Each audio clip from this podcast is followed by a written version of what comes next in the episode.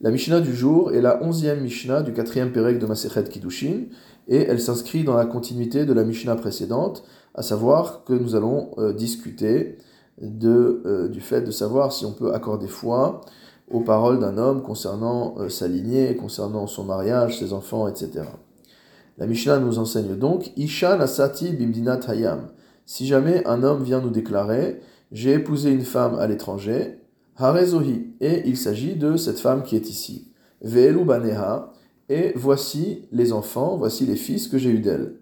Mais vireaya alaisha, dans ce cas-là, il doit apporter des preuves du yichus de cette femme, qu'elle est cachère. Ve'enot tsarich la alabanim. Et une fois qu'il a apporté des preuves que le yichus de cette femme est bon, alors il n'y a pas de preuves à apporter concernant les fils.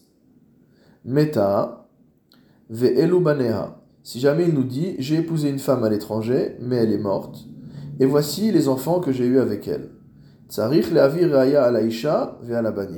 Dans ce cas-là, il devra apporter des preuves de yichus concernant aussi bien sa femme qui est décédée que ses enfants.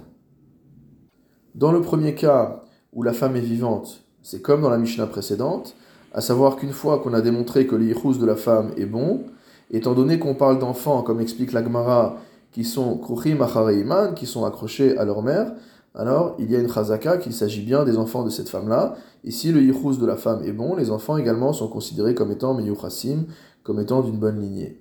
En revanche, dans le deuxième cas où la femme est décédée, euh, étant donné qu'on ne peut pas prouver quoi que ce soit, on va devoir apporter des preuves, aussi bien concernant la femme que concernant les enfants.